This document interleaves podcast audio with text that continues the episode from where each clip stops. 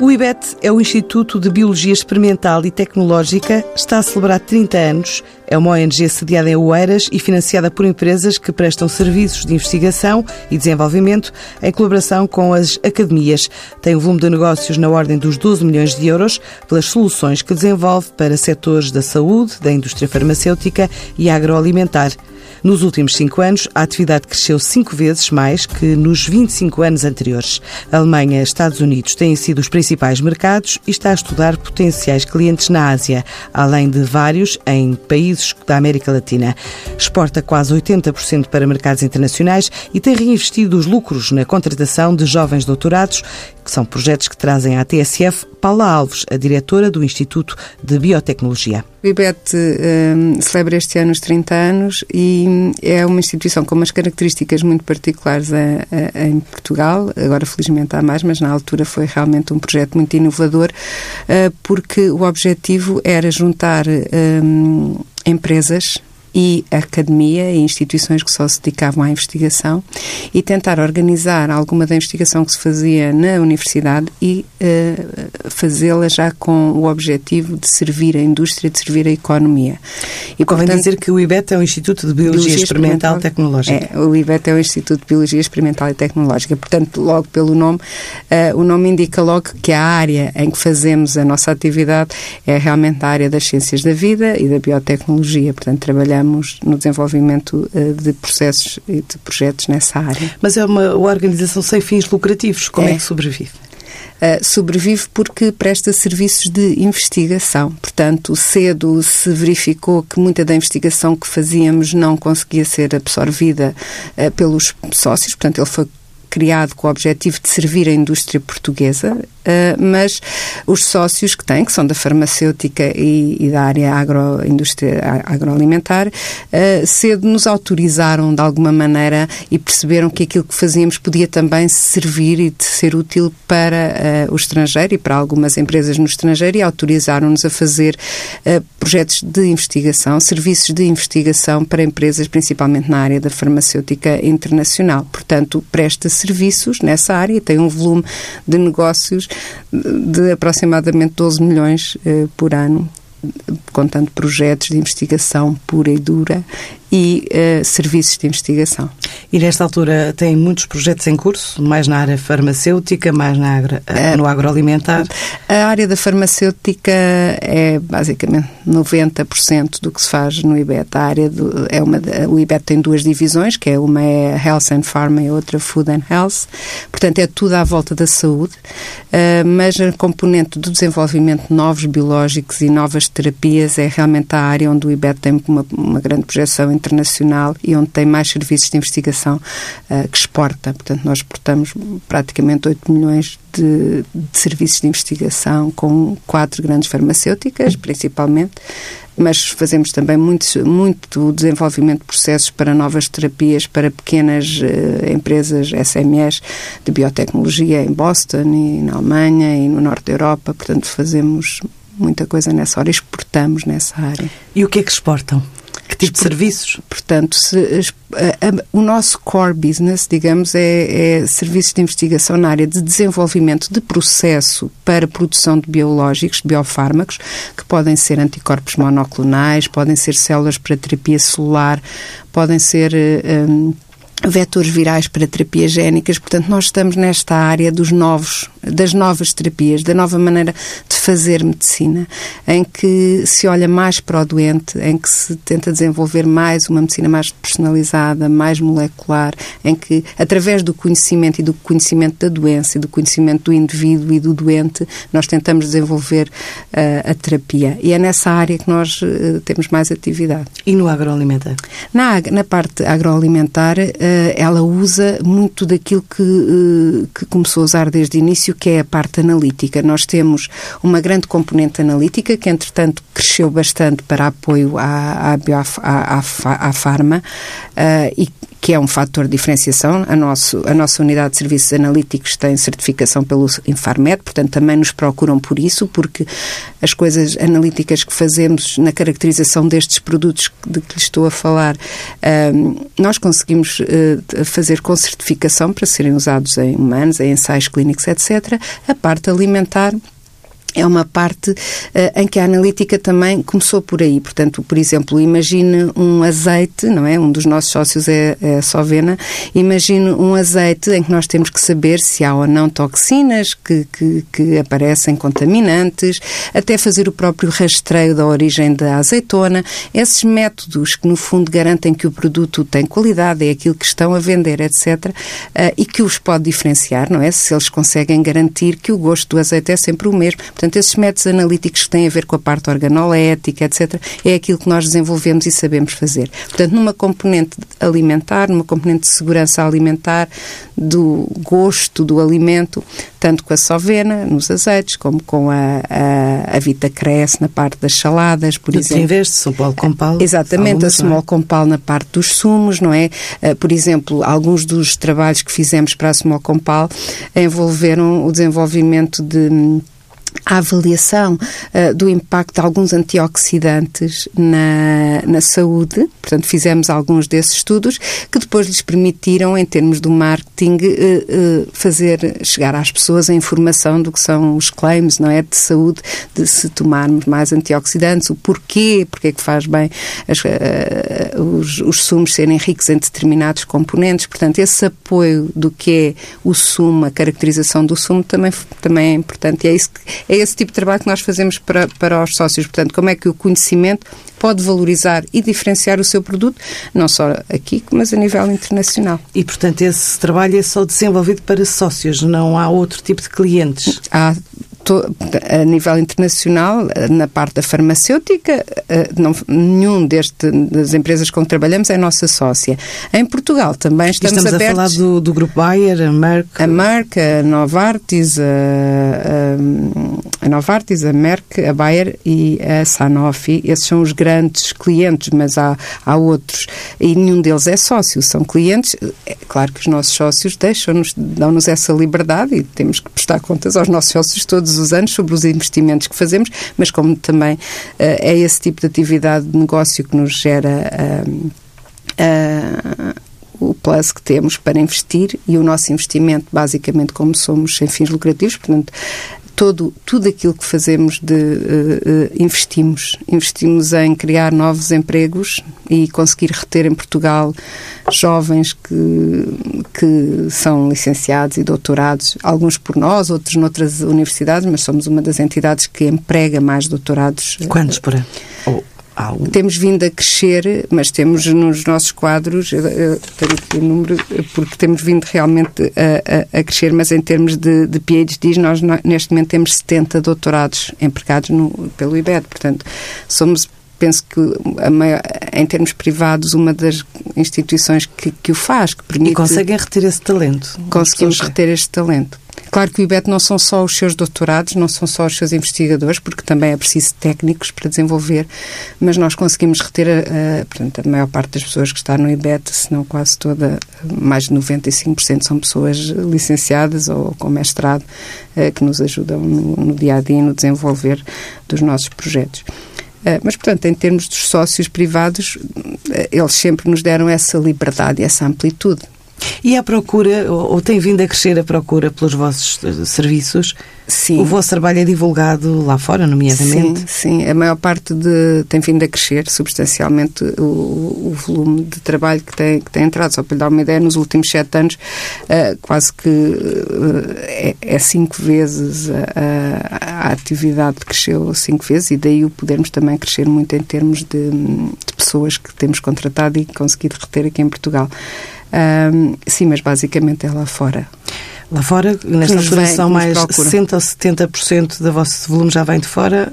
Uh, em termos de percentuais é, é, é mais, é quase 80%.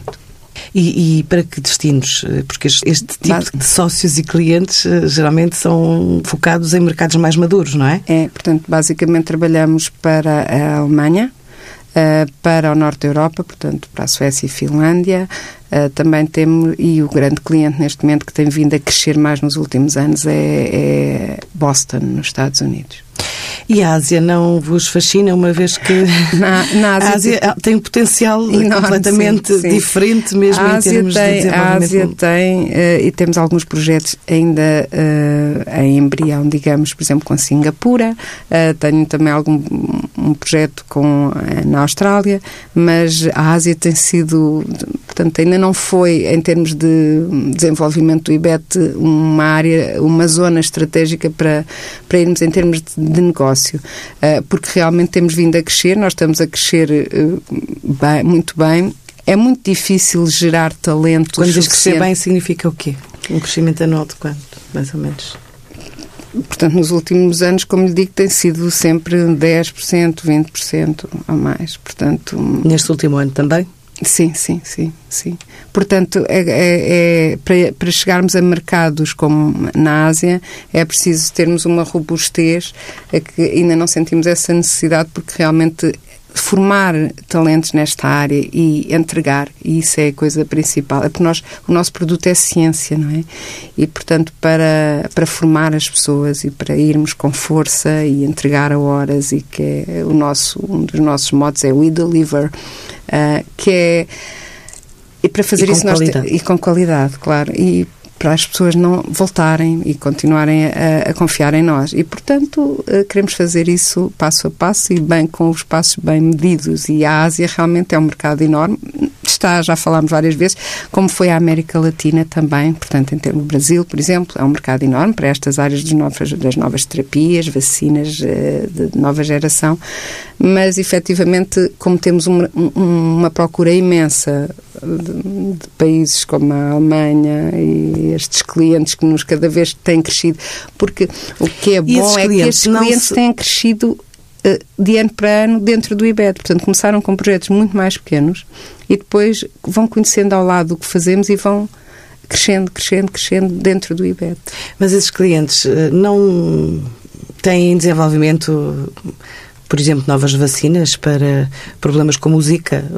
Ou sim, outros... por exemplo, o Zika, foi, tivemos um projeto de Zika, doenças sim, mais focadas em determinadas zonas do globo. Sim, nós tivemos algum, e temos projetos, mas isso ainda está mais na área da investigação, uh, aí projetos de investigação que temos também uh, a nível internacional. Por exemplo, na parte das vacinas, nós trabalhamos com algumas instituições que têm um, um DNA muito parecido com o nosso, em França, por exemplo, para desenvolver vacinas para países africanos. Portanto, já dizer, fizemos a transferência de um, de um processo para a produção de uma vacina para a Etiópia. Fui lá eu... Ébola?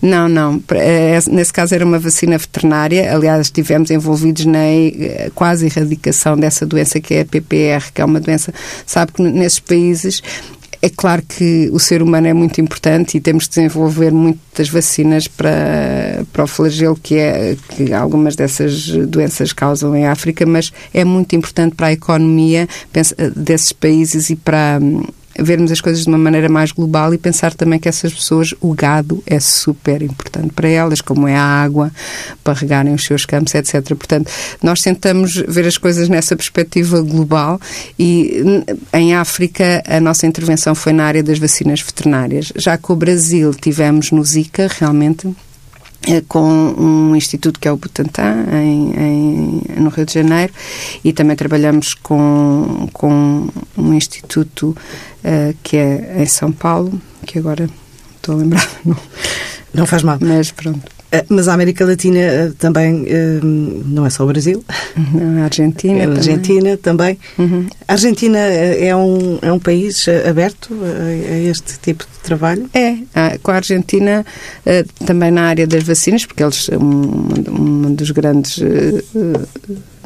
eles exportam imenso gado, não é? E têm algumas doenças uh, lá. E também na área de, foi mais na, na, área das vacinas veterinárias que trabalhamos com grupos de Santa Fé na Argentina. E agora, o que é que se perspectiva? Esses projetos que disse que ainda estão eh, em desenvolvimento, nomeadamente esse de Singapura, é nesta área da, da farmacêutica? É na área Esse agroalimentar? É na farmacêutica. A área é numa área que nós precisamos de, também na área das vacinas e dos vírus e, e, uma das questões que se coloca na área das vacinas é nós podemos desenvolver uma vacina maravilhosa, super eficiente, super eficaz, segura, etc. Mas se não a conseguimos produzir a baixo custo de maneira a ser compatível com o que é eh, a capacidade e o poder de compra desses países, Uh, não vai ser possível uh, torná-la efetiva uh, e levá-la às pessoas.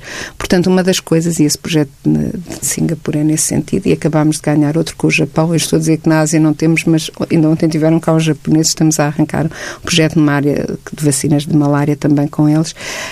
Um, portanto, nessa perspectiva do produzir vacina a baixo custo, há muita coisa a fazer a nível do custo da produção e é aí que nós estamos. Portanto, desenvolver novas maneiras de produzir que sejam mais eficazes, mas que não comprometam a qualidade e, e depois um, conseguir purificá-las. Com a, a, a parte de Singapura é isso que estamos a fazer com, com o Instituto de Singapura. Mas não são os, depois os grandes eh, laboratórios que determinam eh, essa relação qualidade-preço?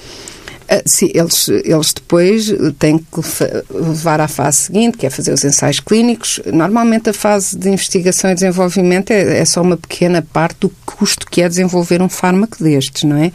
Porque depois toda a parte dos ensaios clínicos tem que ser feito em humanos e toda a parte depois de, de levar, do marketing, etc. Isso já é feito pelas empresas farmacêuticas. E depois o prazo de certificação também Exatamente, é, é, longo, é longo. Normalmente tem que ser as coisas aprovadas pela FDA nos Estados Unidos, pela EMA na Europa Europa e outras entidades de regulatórias, uh, e isso demora muito tempo. Nós estamos na parte de investigação e desenvolvimento. E esse gap entre ciência e desenvolvimento de soluções uh, das quais tem, tem estado a falar e uh, até chegar ao mercado existe, é, é, longo, é grande, ou seja, está, estamos a desenvolver mais produtos uh, científicos capazes de, de, combater doenças como uh, as mais graves que sabemos, não é? Mas depois os produtos chegam, os que chegam, que uhum. são sucesso, são muito caros. Sim. É assim, é, é, muito diferente o gap. Esse gap, existe gap uh, nos dois tipos de terapias que estamos a falar. Quando pensamos numa vacina, estamos a pensar numa vacina que vai curar uma, uma coisa geral, não é? Que vai prevenir doença. Já há vacinas terapêuticas também, mas estamos a pensar numa perspectiva. E aí temos um tipo de gap. Quando estamos a falar nestas novas terapias que está a falar para o cancro, que são terapias muito mais personalizadas, em que Focadas nós, se calhar, até vamos tirar as células do próprio doente, tratar as células células do doente e voltar a colocar as células do doente na esperança de o tratar, são terapias em que o gap é completamente diferente. Portanto, nós temos que pensar na segurança, não é? Mas já estamos a pensar numa terapia mais personalizada, em que, se calhar, mais facilmente, claro que temos todos os problemas de segurança, que, e, porque o, o doente tem que ser protegido sempre, e daí termos o Infarmed e a, a, essas e a EMA, a, com, com todas as, as regras. Mas quando diz que o gap é diferente, significa que é, o intervalo de tempo é, é mais é, curto? É mais curto, porque... Quanto? mais, ou, mais ou menos é mais curto porque nós temos outras estratégias de fazer as coisas. Portanto, podemos ter, ter, por exemplo, se um doente não tem qualquer tipo de hipótese de sobreviver, podemos fazer o que nós chamamos um, compa, um compassion study, portanto, são estudos em que podemos entrar em ensaios clínicos muito mais rapidamente do que no caso de uma vacina, que vamos vacinar uma pessoa saudável e que, ou uma criança, não é? Portanto, uh, e aí, por exemplo, se não há nenhum tipo de solução, podemos muito mais rapidamente entrar para um ensaio clínico com um novo fármaco. Já não são 15 anos se calhar, como é nos anticorpos ou como for nas, nas vacinas, mas podem ser anos só, dois ou três anos. E prevenção na área do Alzheimer, por exemplo, estão a fazer alguma coisa? Na área do Alzheimer, nós uh, uh, o que fazemos para apoio a essas doenças é desenvolver modelos eh, que podem também ser feitos a partir de células doentes de Alzheimer e tentar depois ter esses modelos que mimetizem ao máximo o que se passa no ambiente do cérebro do doente e desenvolver o fármaco já nessas células que mimetizam muito melhor aquilo que se passa no doente do que os modelos que nós usámos para as desenvolver antes, que eram os ratos, normalmente os ratinhos, não é? Ou uh, outro tipo de células com modelos muito simples. Portanto, aí estamos na área de desenvolver modelos uh, com, que sejam mais representativos do que se passa no cérebro. Claro que teremos sempre que fazer testes em animais, quando é necessário, porque, mais uma vez, a segurança dos doentes é o mais importante, mas aí trabalhamos nessa área de tentar desenvolver, mimetizar num laboratório aquilo que se passa no cérebro para depois desenvolver o fármaco já muito mais uh, direcionado para, para aquela e conhecer melhor os mecanismos do que é que está a acontecer num doente de Alzheimer. É, é esse tipo de trabalho que fazemos.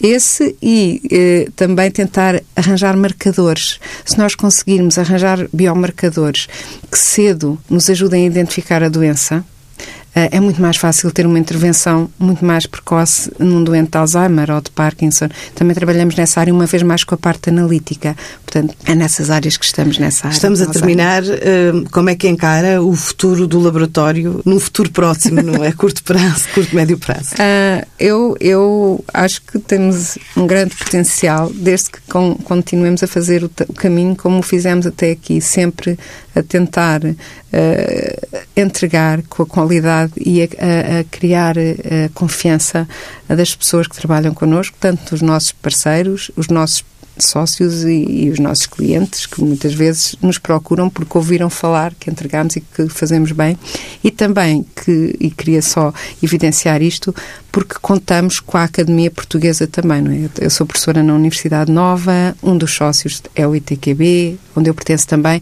porque sem o conhecimento que nos é trazido também pela universidade, muito disto não era possível. Portanto, Só é, trabalham é com importante. a nova? Trabalhamos com a nova, trabalhamos também, a Universidade de Lisboa também é a nossa sócia do IBET, eh, mas o grande, o grande core, digamos, que é a Universidade Nova, que foi onde o IBET, digamos, começou a parceria, a Universidade de Lisboa vem mais tarde, mas temos também projetos com o Instituto Superior Técnico e com a Faculdade de Farmácia, depois, por arrasto, presumo, com alguma rede internacional. Exatamente, com a Universidade do Porto. Portanto, também trabalhamos com as universidades portuguesas e temos projetos nacionais com a Universidade do Minho, Algarve. Temos. Na próxima semana, uma missão de nove empresas portuguesas vai até Angola para participar em mais uma edição da FILDA, a Feira Internacional de Luanda.